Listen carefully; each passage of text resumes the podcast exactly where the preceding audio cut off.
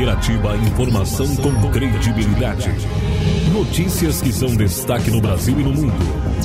Jornal Destaque News. A informação mais perto de você. No ar, Jornal Destaque News. A notícia em destaque. No ar, a edição do Jornal Destaque News, a notícia em destaque, edição de sexta-feira, 29 de julho de 2022. Estamos iniciando, trazendo as informações do dia para você. Estação inverno, fase da lua nova com mudança para a lua crescente, na sexta-feira da próxima semana, dia 5 de agosto. Está no ar as informações do dia, Jornal Destaque News, apresentação, Marci Santolin. Jornal Destaque News. A notícia em destaque. Os nossos destaques de hoje, as nossas informações, vamos trazendo notícias sobre política, sobre economia, informações gerais também na nossa edição. Já já tem momento esportivo e também a previsão do tempo. Trazendo as informações agora sobre política, auxílio emergencial teria sido pago a 135 mil mortos. Acompanhe a informação. O auxílio emergencial, benefício pago pelo governo federal durante alguns momentos do começo da pandemia de Covid-19, teria sido depositado a cerca de 135 mil pessoas mortas no Brasil. De acordo com o que divulga o jornal O Globo do Rio de Janeiro, a informação consta em uma auditoria da Controladoria Geral da União, que é a CGU. O montante pago a pessoas falecidas supera os 336 milhões de reais. O benefício inicialmente pago tinha valor de 600 reais mensais e foi, em etapas posteriores, reduzido. Além de pagamentos irregulares a pessoas que morreram, o auxílio emergencial foi direcionado a outros públicos que não tinham direito de recebê-lo, como, por exemplo, empregados do governo federal, militares, aposentados, além de pessoas com idade inferior a 18 anos, renda superior ao limite estabelecido ou com vínculo empregatício. Ainda conforme publica o jornal O Globo, os prejuízos com pagamentos irregulares do benefício, relatados pela CGU, são de aproximadamente 9 bilhões e 400 milhões de reais. Agência Rádio Web. Produção e reportagem Diego Brião. Obrigada aí, Diego, pela informação. Mais destaques do dia também para você.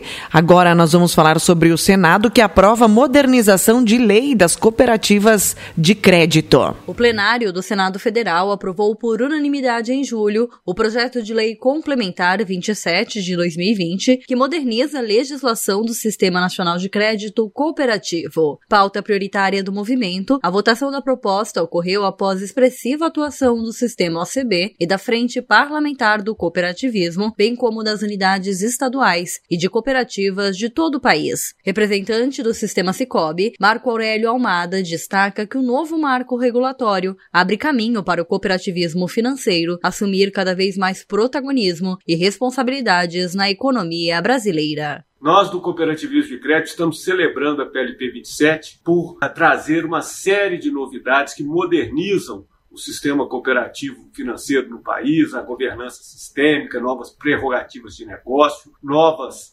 atribuições para órgãos de controle. Tudo isso faz com que as nossas cooperativas possam ser cada vez mais dinâmicas, mais bem geridas e trazer benefícios concretos para os nossos cooperados. Autor da proposta e membro da Frente Parlamentar do Cooperativismo, o deputado federal pela Cidadania de São Paulo, Arnaldo Jardim, enfatiza que a reformulação confere regras cada vez mais rigorosas de transparência, sem alterar a essência do modelo de negócio do cooperativismo, que é a proximidade com seu público. O cooperativismo de crédito oferece crédito desburocratizado, a menores taxas e chega no empreendedor, ou seja, ele irriga e democratiza o crédito no Brasil. A nossa legislação, a Lei 130, permitiu esse dinamismo, abriu este caminho. Agora, a reformulação fará com que o crescimento do cooperativismo de crédito possa se intensificar ainda mais. É o cooperativismo de crédito irrigando a economia, trazendo desenvolvimento com justiça social. Entre outros pontos, a medida prevê que as cooperativas de crédito possam disponibilizar novos produtos já existentes no mercado, com mais agilidade e modernidade, bem como atender integralmente a demanda por crédito de micro, pequenas e grandes empresas. Agência Rádio Web, produção e reportagem, Rafaela Martinez. Informações agora falando para você, nós vamos trazendo políticas sobre eleições, né? O Datafolha traz aí a pesquisa eleitoral apontando que Lula tem 47% dos votos e Bolsonaro cresceu entre as mulheres. O ex-presidente da República, Luiz Inácio Lula da Silva, candidato do PT à presidência nas eleições deste ano, lidera a corrida pelo cargo, conforme mostra a pesquisa do Instituto Datafolha, que foi divulgada na quinta-feira. No primeiro turno, o petista tem 47% das intenções de voto, de acordo com o que mostra o levantamento que foi feito na quarta e quinta. O atual presidente da República, Jair Bolsonaro, candidato à reeleição pelo PL, possui 29%. Ciro Gomes, do PDT, é o terceiro candidato que tem maior intenções de voto, 8%. Simone Tebet, do MDB, tem 2%. A intenção de voto, classificada em 1%, foi relacionada aos seguintes candidatos: André Janones, do Avante, Pablo Marçal, do PROS e Vera Lúcia, do PSTU. Não pontuaram Felipe Dávila, do Novo, Leonardo Pericles, do Unidade Popular, Luciano Bivar, do União Brasil, José Maria Eimael, do Democracia Cristã, Santos Cruz, do Podemos e Sofia Manzano, do PCB. As opções branco, nulo ou nenhum somaram 6%. A alternativa não sabe, 3 pontos percentuais. Em relação à pesquisa anterior do Datafolha, realizada em junho, Lula se manteve com a mesma pontuação, enquanto que Bolsonaro aumentou em 1% as respectivas intenções de voto.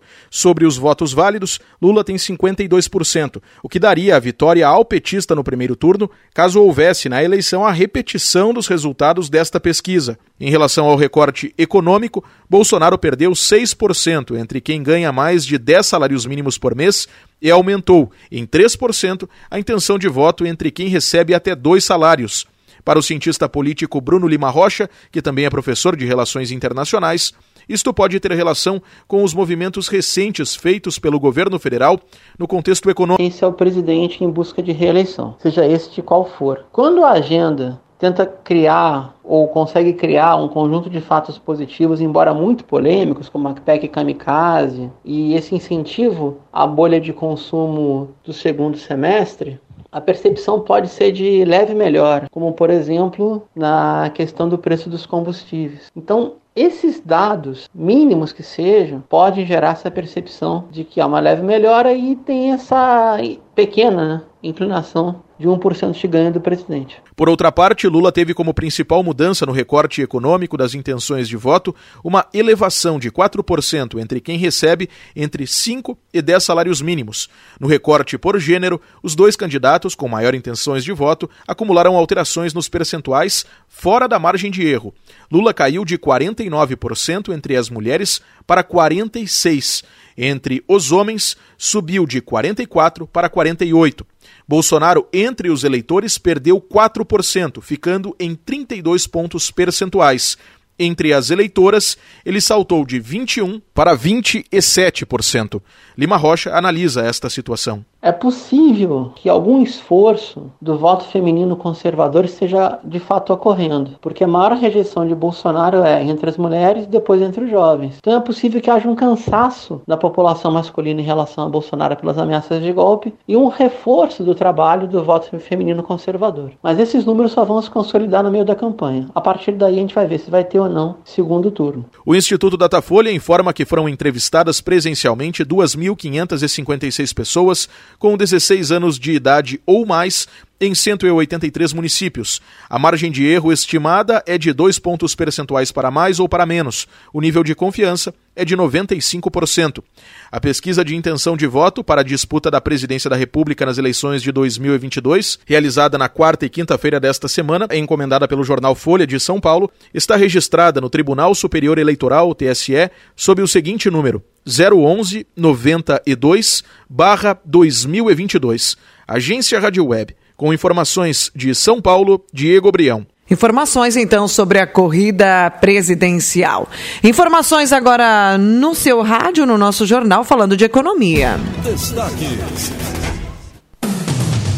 Economia. Em destaque. A informação Conselho passa a supervisionar a política de preços da Petrobras. O Conselho de Administração da Petrobras aprovou uma proposta para garantir ao colegiado a atribuição de supervisionar a política de preços dos combustíveis vendidos pela estatal. A medida dá voz ao Conselho na avaliação da necessidade de reajustes, mas também a decisão final com a diretoria. O objetivo da medida é ampliar a blindagem da empresa contra interferências do governo em meio à ofensiva contra os preços altos. Mas o que muda com o Conselho da Petrobras tendo poder de controlar os preços dos combustíveis agora? Quem explica é o analista de mercado Richard Clayton. A decisão final continua sendo da diretoria da Petrobras. O que vai haver é uma comunicação maior, um diálogo maior entre as partes como dentro do conselho existem vários representantes, inclusive o próprio representante do governo, espera-se que o diálogo vai ser mais aberto e a decisão vai ser tomada não só nos interesses privados enquanto empresa da Petrobras, mas sim enquanto é, sociedade, né? O quanto que os reajustes ou não reajuste vai impactar na empresa e também na sociedade e os reflexos que isso vai causar para o consumidor final de modo geral. Em nota, a Petrobras disse que o Conselho de Administração decidiu incorporar uma camada adicional de supervisão da execução das políticas de preço, formalizando prática já existente e que a política segue buscando maximizar resultados. A empresa informou ainda que a paridade com preços internacionais está mantida. Agência Rádio Web. Produção e reportagem João Vitor dos Santos. Sobre economia também, o repasse do Auxílio Brasil do mês de julho termina hoje, sexta-feira. Sobre cidadania, conferência alerta para consequências de volta da fome. O cadastro único para programas sociais, que identifica as famílias de baixa renda existentes no Rio Grande do Sul, conta atualmente com mais de 3 milhões de pessoas, ou seja, cerca de 30% da população gaúcha. Outro dado que chama atenção é que mais de um milhão de pessoas pertencem a famílias com renda per capita de apenas 105 reais mensais. Em algumas cidades, quase metade da população depende de algum benefício social. Todos esses dados foram apresentados no segundo dia da oitava Conferência Estadual de Soberania e Segurança Alimentar. O evento aconteceu nos dias 27 e 28 de julho no Teatro Dante Baroni da Assembleia Legislativa e é uma promoção do Conselho de Segurança Alimentar e Nutricional do Rio Grande do Sul, o CONSEA. Numa das mesas do segundo dia do evento, teve o alerta sobre as consequências da volta da fome. O presidente do Instituto Fome Zero, José Graziano da Silva, informa que a crise econômica, além de ampliar a fome, faz a população trocar alimentos saudáveis por processados. Se vai poder comprar aqueles produtos que ele costuma comer. E ele começa a substituir por produtos de qualidade inferior. Em vez de comer carne, come salsicha. Temos 28% da população nessa situação. Essa é uma situação muito preocupante, porque comer mal, principalmente comer produtos ultraprocessados, abre caminho para uma série de doenças. Uma delas, o tema da obesidade. O Brasil hoje, infelizmente, está liderando o aumento de obesidade em crianças na América Latina. E isso vai comprometer o desenvolvimento futuro dessas crianças. No final da conferência foi entregue um documento com as principais sugestões do encontro para o governo do estado. O presidente do Conselho, Juliano Dessá, fala sobre as diretrizes apontadas no evento. Essas diretrizes elas representam uma riqueza a partir dos territórios aqui no Rio Grande do Sul, de municípios, de pré-conferências que construíram a partir de um diagnóstico da sua realidade. Então essas diretrizes elas foram não só aclamadas, mas enriquecidas com um conjunto de discussões baseadas na ciência, na pesquisa e por isso que nós entendemos que é fundamental medidas já para que a gente enfrente a fome. A oitava Conferência Estadual de Soberania e Segurança Alimentar teve o apoio do Parlamento Gaúcho. Agência Rádio Web de Porto Alegre, Christian Costa. Obrigada, Christian, pela notícia. Nós vamos trazendo mais destaques hoje. Agora trazendo as manchetes também do dia, né? No mundo, com a Argentina mergulhada em crise, presidente cria um super ministério da economia. Rússia acusa a Ucrânia de bombardear campo de prisioneiros. Receita paga hoje o terceiro lote de restituição do devendo imposto de renda a mais de 5 milhões de pessoas. A grana da etapa de pagamento será depositada diretamente na conta bancária informada ao final da declaração. Na área da tecnologia, ano de Copa do Mundo motiva a busca por consumidor por comprar uma TV nova. Esse é um dos destaques aí conforme pesquisa. O estado vizinho de Santa Catarina confirma a transmissão comunitária da varíola do macaco. Até o momento foram notificados 32 casos de varíola dos macacos no estado catarinense. Informação para você no nosso estado do Rio Grande do Sul, falando de política, Melo chama Onix de governador e amplia a crise no MDB. Prefeito de Porto Alegre brincou ao ex-ministro em um evento aí às vésperas da convenção. Nova pesquisa mostra como está a corrida ao governo do Rio Grande do Sul. Um levantamento realizado pela Real Time Big Data, divulgada nesta quinta-feira ontem, mostrou como está a corrida ao Palácio Piratini. O ex-governador do estado, Eduardo Leite, o ex-ministro do Trabalho e Previdência, Onix Lorenzoni, estão tecnicamente empatados na disputa. A pesquisa encomendada pela Record TV ouviu 1.500 eleitores entre os dias 26 e 27 de julho. O levantamento tem um nível né, de confiança de 95% e foi registrado no TSE com a margem de erro de três pontos percentuais para mais ou para menos. Caso de varíola do macaco é confirmado em Caxias do Sul. Trata-se de uma moradora da cidade adulta sem histórico de viagem internacional. Esse soma aí o quinto caso no nosso estado. Câmara flagra momento em que o telhado de um posto é arrancado pela força do vento em Osório. Não há relato de feridos no incidente que teve então bastante vento localizado em Osório na quinta-feira ontem. Informação para você em Santa Catarina, menina vítima de estupro denuncia crime depois de assistir teatro na escola. Criança era abusada por um amigo da família quando os pais não estavam em casa. É notícia na nossa região, São João da Ortiga, preso em flagrante, homem por armazenar agrotóxicos proibidos. Policiais militares do 3 Batalhão Ambiental e da Brigada Militar de São José do Ouro, né, uh, realizaram inspeção no local onde foram encontrados, né, no interior do município de São João da Ortiga, cinco galões contendo agrotóxicos, escondidos no interior de uma máquina plantadeira, totalizando 100 litros do produto. Esse agrotóxico é proibido no Brasil, tanto para venda quanto para aplicação. Diante do crime, foi dada a voz de prisão para o responsável por deter ou armazenar os agrotóxicos. O homem foi encaminhado à delegacia de Sananduva, onde foi lavrado o flagrante. Os frascos contendo agrotóxicos foram apreendidos. Informação para você no nosso município: incêndio criminoso em veículo quase causa uma tragédia. No último domingo, dia 24, na madrugada, né? Foi localizada aí em uma residência na saída do município de Machadinho, né, a estrada rural que leva à Capela Santa Catarina, linha Coqueiro.